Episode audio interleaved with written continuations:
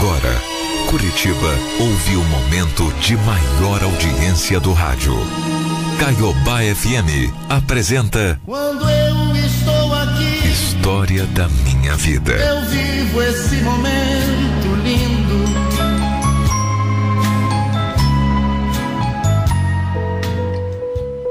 Olá. Podem me chamar de Marluce. Eu nasci numa pequena cidade no sudoeste baiano. Numa família bem grande, sabe? Oito irmãos. O meu pai, com muito sacrifício, sempre fez de tudo para dar o básico para todos nós. Apesar das dificuldades, eu consegui me formar no magistério.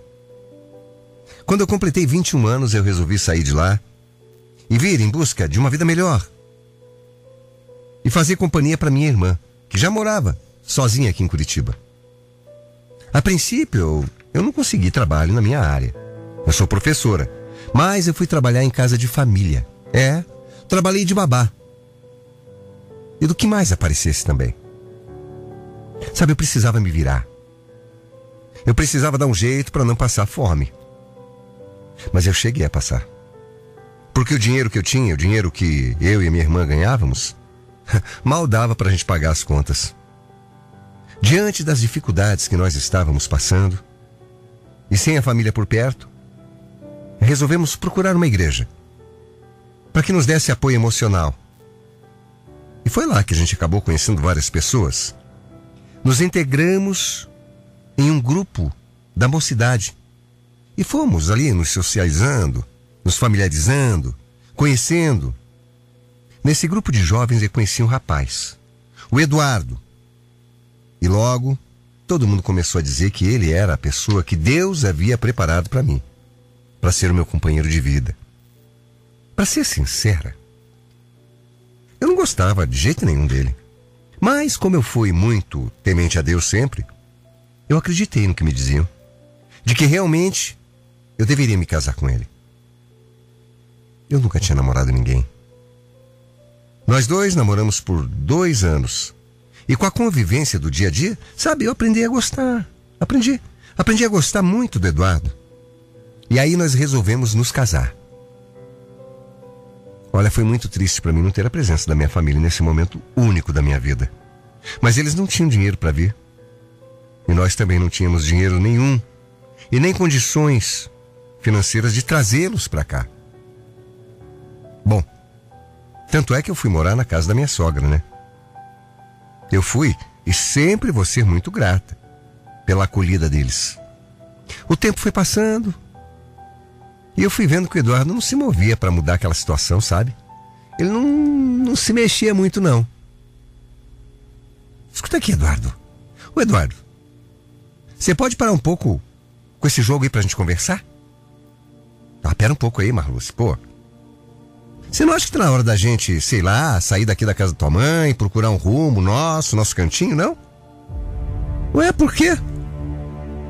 Pra ter a nossa casa, uai. A nossa vida, não depender dos teus pais. Era o que eu queria. Aliás, era o que eu mais queria. Mas ele nunca parava em emprego nenhum. Passava o dia inteiro dormindo e jogando videogame.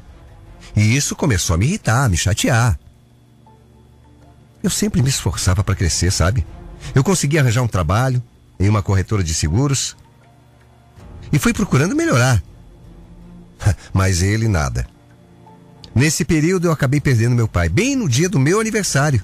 Olha, eu sofri demais. Eu não entendia por que, que tinha que ser assim.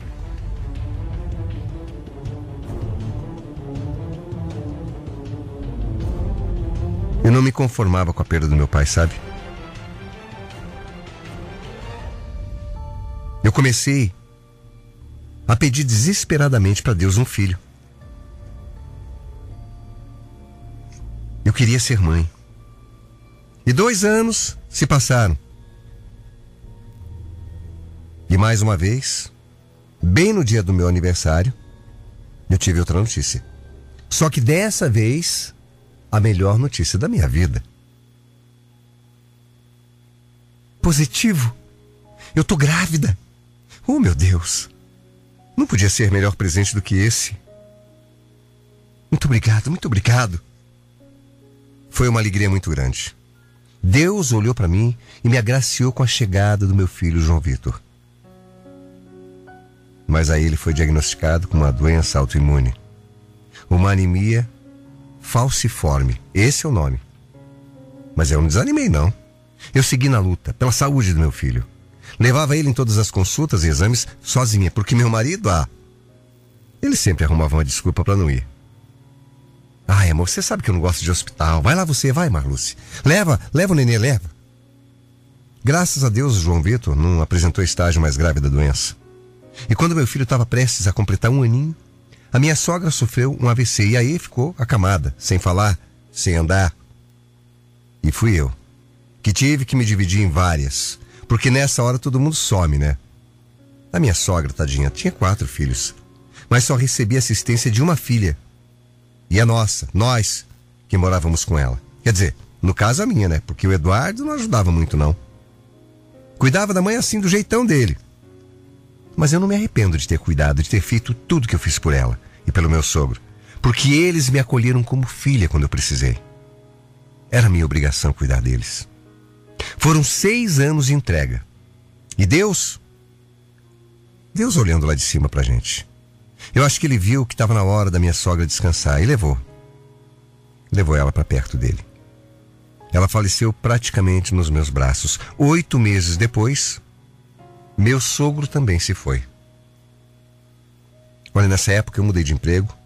Fui trabalhar como secretária em um consultório médico. O meu esposo tinha um quadro depressivo. E com a morte dos pais, aí se intensificou. Eu me vi sozinha mais uma vez. Tendo que arcar com todas as despesas de uma casa. Cuidar do filho sozinha. E Eduardo sempre teve vontade de ter mais filhos, só que eu tinha medo de engravidar. Sei lá, o neném nascer com o mesmo problema do irmãozinho João Vitor. Mas por ver o estado do Eduardo tão desanimado, tão sem motivação, eu acabei tomando coragem engravidei de novo. E agora era uma menina, Ana Luísa, que foi a luz para as nossas vidas. Ela veio tão perfeita, sem nenhum problema de saúde, graças a Deus. E o meu casamento até que melhorou, porque eu coloquei na minha cabeça que realmente não tinha mais nada a ser feito. O Eduardo. O Eduardo não ia conseguir arrumar um emprego. Era eu mesma que teria que trabalhar, que sustentar aquela família. A nossa pequena ficou sob a responsabilidade dele. É.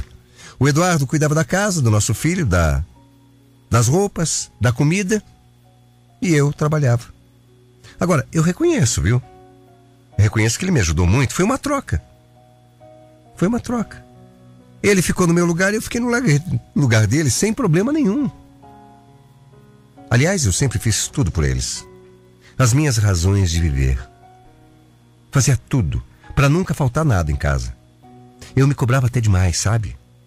Os anos foram passando e eu já não tinha mais uma saúde de ferro. E dois anos após a chegada da minha princesa, eu descobri que estava com uma diabetes.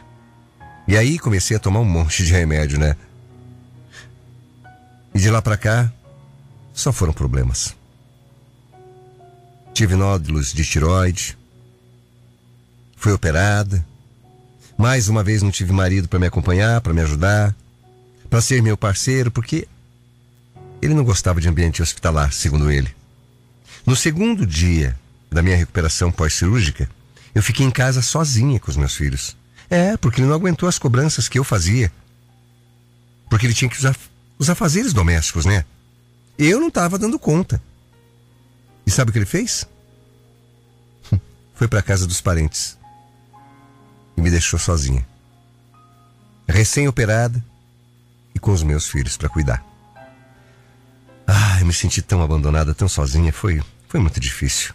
Uma sensação de abandono mesmo, sabe? Bom, uma semana depois ele voltou e eu acabei perdoando, porque, apesar de tudo, eu sempre fui pela família, sabe? Em agosto do ano passado eu passei por mais um problema de saúde, só que dessa vez mais grave. Eduardo, Eduardo, acorda, eu, eu não tô passando bem, Eduardo. Hã? O que, que foi, Marluce? Eu preciso que você me leve. Me leve no pronto-socorro rápido. Eu não estou passando muito bem. Eu já vomitei. Eu estou passando mal. Ah, eu não consegui dormir muito bem, não, viu, Marluce? Eu não vou, eu não vou acordar agora, não. Vocês acreditam nisso? Eu tive que sair de casa passando mal sozinha. Cinco e meia da manhã, daquele jeito. Eu consegui chegar até o meu trabalho só por Deus. E depois de várias descidas no ônibus para vomitar, por volta do meio-dia, um dos médicos que me atendeu, com quem eu trabalho, inclusive, me perguntou: o que estava acontecendo? Perguntou se eu estava passando mal, porque eu estava branca. E ele me socorreu. Me acompanhou até o pronto-socorro e, graças a Deus, eu trabalho dentro de um hospital, no setor de limpeza. O consultório desse médico foi lá que eu fui socorrida. E foi a tempo. E graças a Deus eu tô viva, porque eu tive um infarto. É? Um infarto. Eu tava infartando e o Eduardo dormindo. Eu fiquei uma semana na UTI. Fui submetida a vários exames, vários processos, vários procedimentos. Tive tromboembolismo e foi colocada na UTI. Quase morri. Sabe, eu tive alta, mas eu passei pelos mesmos problemas dentro de casa. A falta de ajuda do meu marido e também do meu filho, um rapaz que já tinha 17 anos. Inclusive, eu tive uma discussão muito feia com os dois. Você acha isso normal, Eduardo? Você acha? Faz 10 dias que eu tô operada. Olha o estado dessa casa, olha essa pia. Olha como é que tá isso aqui, pelo amor de Deus. Que porquice, hein? Você tá maluca, Marlice? Tá maluca? Já encheu meu saco, já sabe? Ele não pensou duas vezes. Teve a mesma atitude daquela outra vez. Foi para casa dos parentes, é. Só que dessa vez ele levou o João Vitor com ele, porque dizia que o menino não ia ficar sozinho sofrendo com as minhas ofensas. Vê se pode. Ele é que estava errado e achava que era eu. Olha, foi uma dor sem igual. Como eu tenho a minha filha de oito anos apenas aqui, que ainda depende muito de mim, eu tive que tirar forças, sei lá de onde, para recomeçar. 40 dias se passaram e eu tive mais uma notícia ruim. Um dos meus irmãos, que morava na Bahia, havia falecido num grave acidente de carro. Ele era um dos irmãos que eu mais tinha afinidade e eu fiquei assim destruída, sabe? Arrasada mesmo. Então eu decidi ir ao encontro da minha família, que há tanto tempo eu não via, que há muitos anos eu não abraçava. E eu fui, porque eu tinha que dar apoio para minha mãe. Fiquei por lá três dias e quando retornei, o Eduardo tinha voltado para casa com meu filho. Mas eu estava tão chateada, mas tão chateada com tudo, que eu não quis mais saber de retomar a relação com ele, não. Principalmente por causa dos filhos.